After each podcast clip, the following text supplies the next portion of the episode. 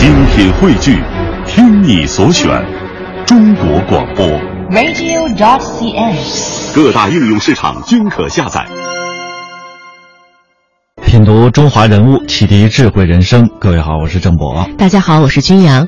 在三十四年前农历的今天，一九八一年四月二十日，也就是农历的三月十六日，中国作家协会决定成立茅盾文学奖金委员会。茅盾文学奖是中国第一次设立的以个人名字命名的文学奖，是中国长篇小说的最高文学奖项之一。茅盾文学奖是著名的作家茅盾先生将自己的二十五万元的稿费捐献出来设立的，在中国文坛影响较大。茅盾文学奖是由中国作家协会主办，根据茅盾先生生前遗愿于一九八一年设立的。当时决定由巴金担任评委会主任。此奖项的设立呢，也是旨在推出和褒奖长篇小说作家和作品。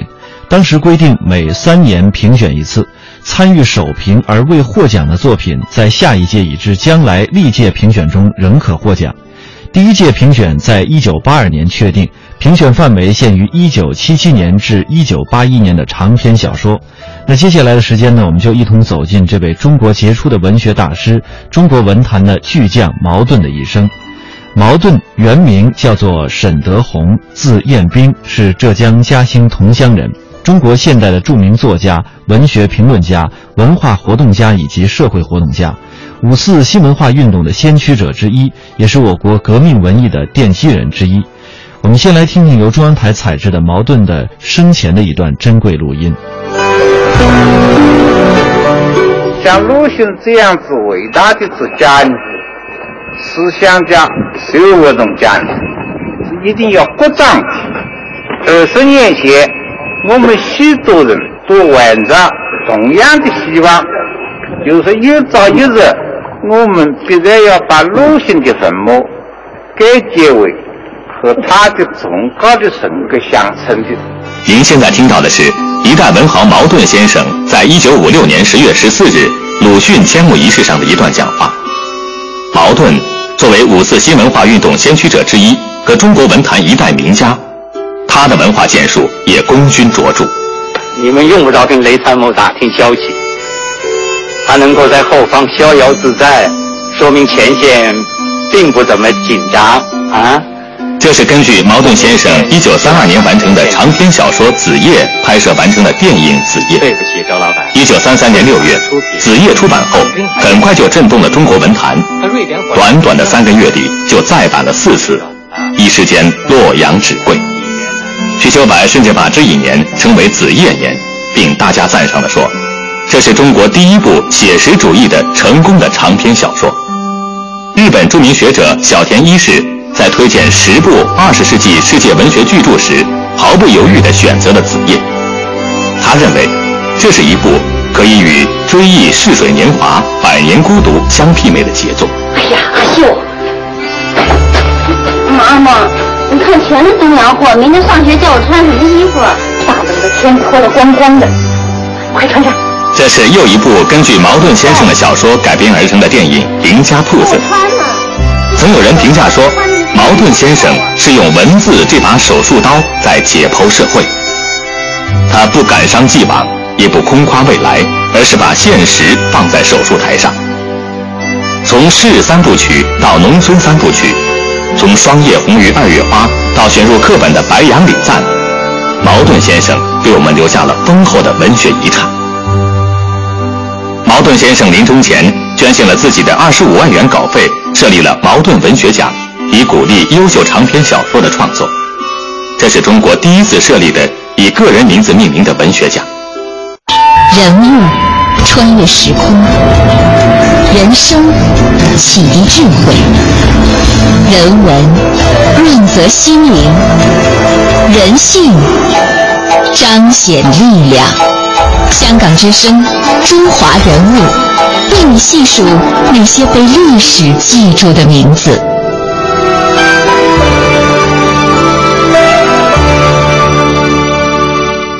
茅盾曾经用过很多的笔名，比如说玄珠、方碧、东方未明、石蒙等等，大概有几十个。不过呢，在这其中，茅盾和蒲劳是他最常用的笔名。而茅盾这个名字是我们大家最熟悉的。这个名字是怎么来的呢？话说，在一九二七年大革命失败以后，武汉的汪精卫和南京的蒋介石实行了臭名昭著的宁汉合流，对革命人士大肆的屠杀，国内形势急转直下，非常的险恶。沈雁冰由于参加革命活动，又是被蒋介石通缉的人，所以当时不得不离开武汉。最后到了上海，住在景云里。恰好呢，这时的鲁迅和叶圣陶也住在这里。沈雁冰不便出门，又没有工作，生活上当时出现了问题，于是呢，就动手写起小说来。可有许多的报社都不敢登他的文章，或者不登他的文章。于是啊，他写文章的时候内心就十分的矛盾，在手稿上就署下了笔名矛盾。后来呢，他把写好的小说的手稿交给了叶圣陶看。叶圣陶看完之后，当时非常的高兴，决定在《小说月报》上发表。发表的时候，叶圣陶又提出了自己的顾虑。你看，矛盾是个哲学的名词，它不像是一个人名，而且这个矛啊，不像是个姓氏，并且在当时那样的环境下，用这么尖锐的笔名，真是不太好。你这署名矛盾，一看就知道是假名。如果国民党方面有人来查问原作者，我们就为难了。所以我建议你在“毛”字上加一个草头，百家姓里是有这个“毛”姓的，不会太引起人注意。因此，叶圣陶就自作主张的在“毛”字上加了一个草字头，这就是今天我们写的作家茅盾的名字。沈雁冰对这个改动当时是非常满意，以后就以此一直以此为笔名了。那关于这个笔名的含义，沈雁冰后来在他的写在竹的新版后面这篇文章当中这样说道：“为什么要取矛盾二字作为笔名呢？好像是随手招来，然而也不尽然。五四以后，能接触的人和事一天一天多而且复杂，同时也逐渐理解到那时渐成为流行语的‘矛盾’一词的实际。”一九二七年上半年，我在武汉又经历了较前更深更广的生活，不但看到了更多的革命与反革命的矛盾，也看到了革命阵营内部的矛盾，尤其是清楚地认识到小资产阶级知识分子在这大变动时代的矛盾，而且自然也不会看到我自己的生活上、思想上也有很大矛盾。但是那时候我又看不到有不少人思想上实在有矛盾，甚至言行有矛盾，却又自以为自己没有矛盾，常常侃侃而谈，教训别人。我对这样的人就不能大理解，也是觉得有点这是掩耳盗铃之类的表现，大概是带点讽刺别人也嘲笑自己的文人习气罢了。于是我取了“矛盾”二字作为笔名，但是后来呢，还是带了草头出现。这是我所料不到的，那么这是在他的一篇文章当中所说到的一段话。那茅盾当时写的这部小说就是著名的十三部曲，也就是《幻灭》《动摇》和《追求》。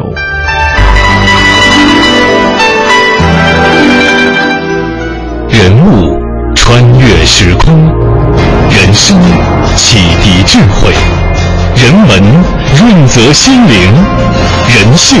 彰显力量，香港之声，中华人物，为你细数那些被历史记住的名字。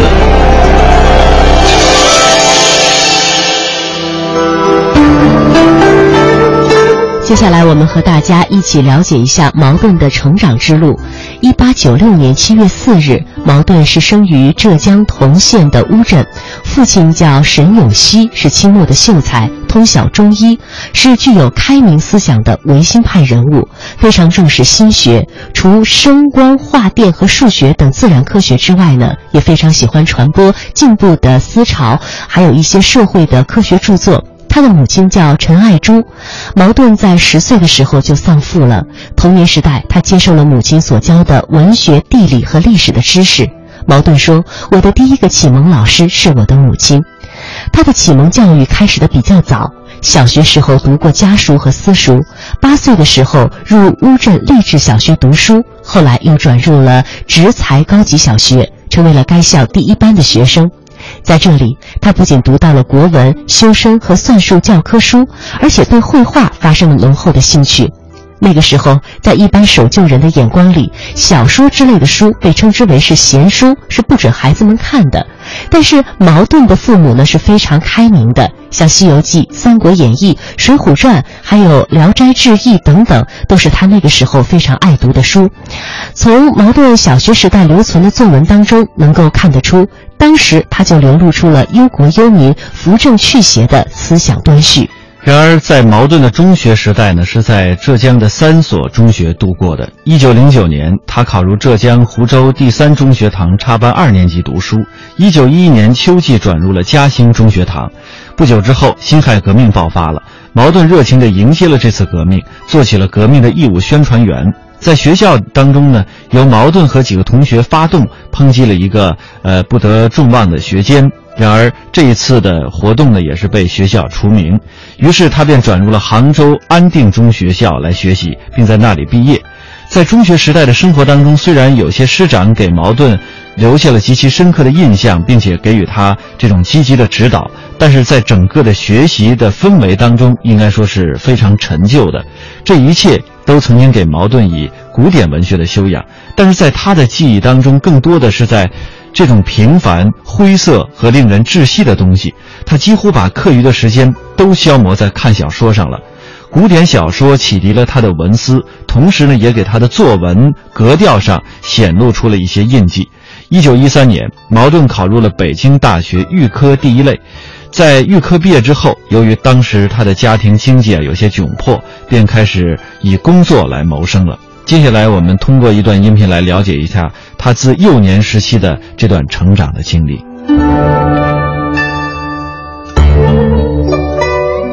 茅盾，一八九六年出生在浙江乌镇，这是具有丰厚文化底蕴的水乡古镇。他的父亲是晚清的秀才，在康有为变法图强的震动下，变成了一名维新派。父亲心怀抱负，常常谈论国家大事，勉励儿子：大丈夫当以天下为己任。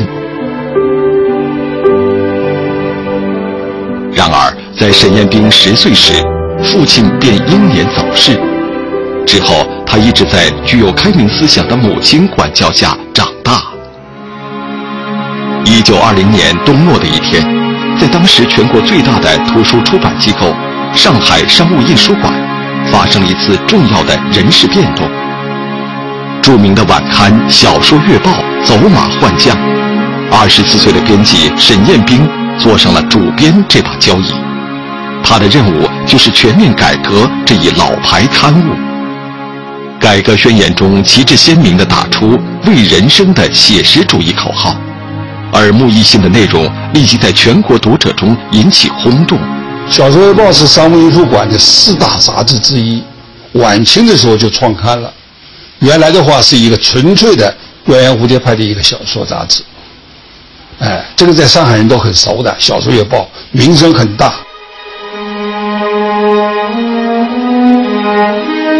一九二七年，沈雁冰离开了商务印书馆，几乎成了一名职业革命家。这一年。他创作完成了人生第一个中篇小说《幻灭》，这是第一个以矛盾署名的作品。文中以刚刚过去的大革命为背景，讲述了静女士和惠女士追求爱情、投奔革命，但所有的努力都被社会现实无情吞噬，最后陷入幻灭之中的故事。第二部小说《动摇》，内容杂取于他在武汉主编《汉口民国日报》时的所见所闻。他说：“所谓动摇，就是动摇于左右之间，也动摇于成功或者失败之间。”写完《动摇》已是新年了。新年过后的四月，茅盾开始动笔写《追求》。书中人物个个都在追求，但都失败了。作品蒙上了一层深厚的悲观色彩。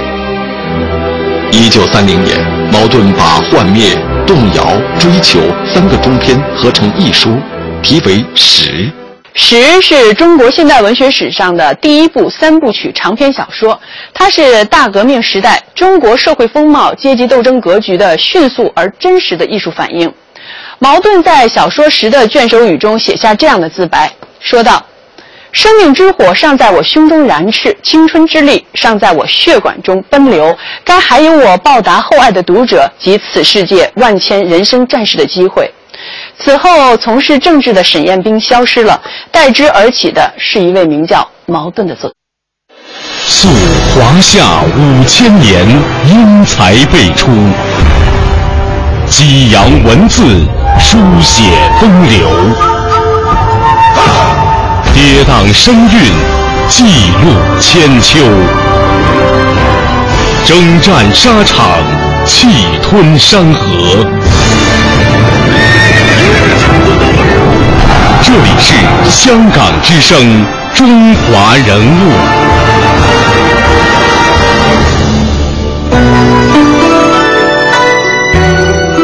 九三零年，茅盾回国以后，加入了中国左翼作家联盟，任行政书记，积极开展革命文艺活动，在鲁迅及其作品研究方面具有开创性的贡献。他的学识和才能被总经理和编辑所的所长发现，调到了国文部，帮助老先生孙玉修合作译文。茅盾在一个月内便译完了面向青年的通俗读物，取名为《一》。后来呢，又译了《十》和《注》。接着，他又帮着他编辑了《童话》一刊。其实，这是茅盾开始文学创作非常重要的一站。一九一八年，他写出了《童话·寻快乐》。他的童话作品另外还有《大怀国》《富国报恩》《飞行鞋》《怪花园》等等。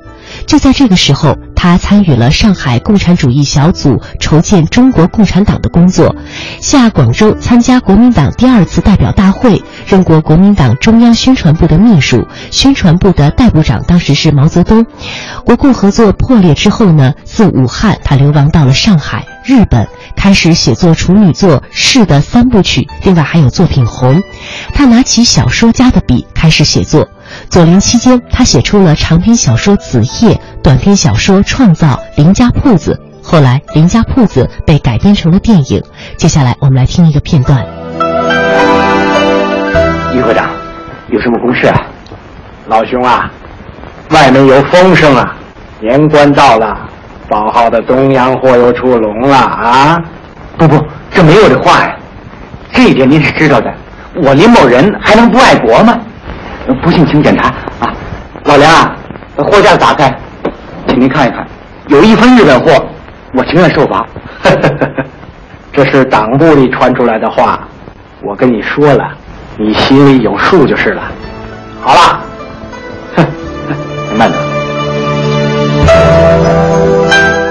茅盾的这段经历也铸就了他在文学上的全社会的视野。他的早期的作品的题材也是多取材于此。在左联期间，他也写出了长篇小说《子夜》，由此也获得了巨大的成功。一九三零年，左翼文艺团体宣告成立，茅盾参加了左翼作家联盟，担任行政书记，和鲁迅先生等人一起。共同领导左翼文化运动，并为左联刊物提供了许多高质量的稿件。但不久因为眼疾发作，他不得不放下了手中的笔。他也天天上卢表叔家里，在他卢表叔家的客厅里面，等于做社会调查。他接触卢表叔那些客人，那客人里面大大小小的资本家、银行家、军人、政客，啊，什么都有。在卢公馆这个小社会，茅盾听到关于国内形势的种种内幕，这些新鲜的故事日后成为茅盾创作小说《子夜》的素材。小说《子夜》涉及了近百名人物，成功的塑造了吴孙甫、赵伯涛、周仲伟等人物形象。其中，吴孙甫成为现代文学史上公认的民族资本家形象。子夜以磅礴的气势和缜密的构思，描写了广阔的社会环境，形成了三十年代初期一幅宏伟的社会画卷。一九三二年，上海发生了一二八事变，日本飞机狂轰滥炸，商务印书馆总厂和编译部大楼都被炸毁。矛盾带着上海战争的硝烟，陪母亲回老家浙江乌镇。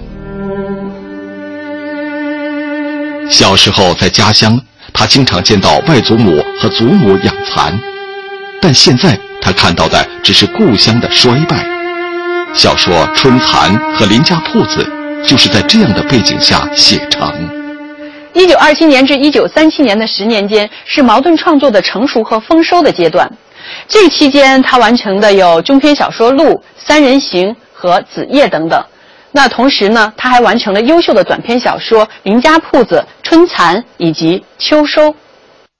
人物穿越时空，人生启迪智慧，人文润泽心灵，人性彰显力量。香港之声，中华人物，为你细数那些被历史记住的名字。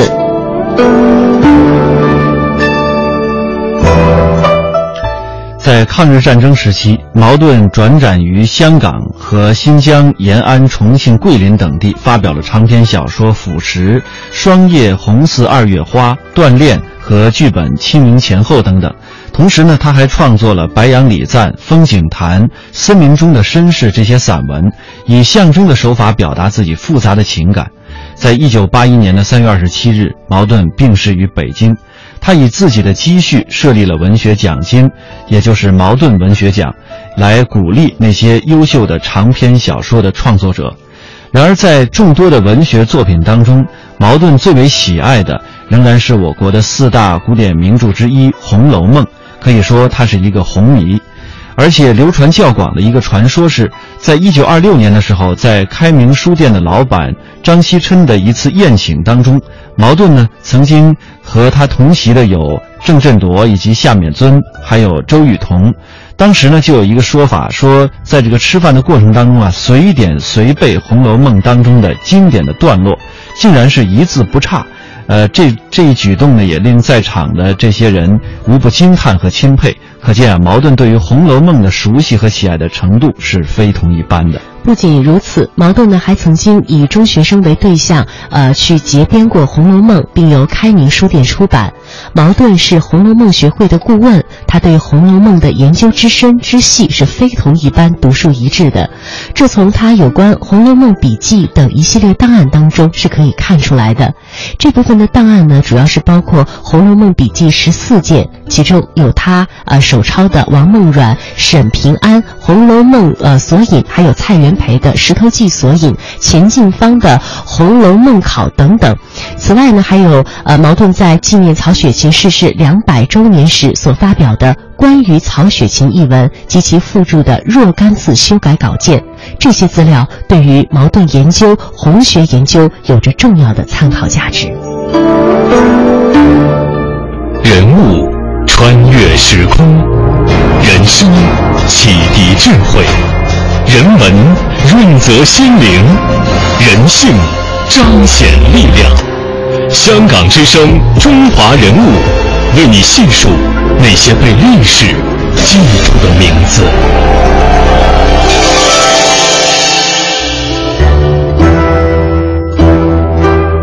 在今天节目的最后，我们来一同回顾一下茅盾先生这些经典的文学作品当中的语录。他说：“过去的让它过去，永远不要回顾；未来的等来了时再说，不要空想。我们只抓住了现在，用我们现在的思想做我们应该做的。”他说：“自然是伟大的，人类是伟大的。然而，充满了崇高精神的人类的活动，仍是伟大之中尤其伟大者。在生活中，每个人都应当是春晖，给别人以温暖。在今天，人与人之间的关系更应该如此。朋友之间，待之以诚，肝胆相照，不就是相互照耀、相互温暖吗？书本上的知识而外，尚需从生活的人生当中获得知识。”他说：“斗争的生活使你干练，苦闷的煎熬使你纯化。这是时代要造成青年未能负担历史使命的两件法宝。”他说：“只有竹子那样的虚心，牛皮筋那样的坚韧，烈火那样的热情，才能产生出真正不朽的艺术。”他说过：“天分高的人，如果懒惰成性，以及不自努力以发展他的才能，则其成就也不会很大，有时反而不如天分比他低些的人。”呃，他同时说，天分高的人如果是懒惰成性的话呢，呃，是不努力发展他的才能，是不如那些天分比他低的人的努力的。他说：“青年，你们背上的担子是一天重死一天，你们的生命之火呢，应该像改造社会那样路上燃烧，绝不可像虚幻的享乐道路上燃烧。”好，这就是今天我们中华人物带您走进的中国杰出的文学大师、中国文坛的巨匠茅盾。欢迎各位在每天晚上的七点三十分收听《中华人物》节目的重播。我们的首播时间是每天上午的九点三十分。明天节目我们再会。明天再会。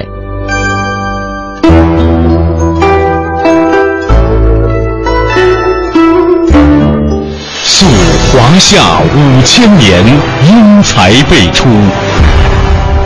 激扬文字，书写风流；跌宕声韵，记录千秋；征战沙场，气吞山河。这里是香港之声，中华人物。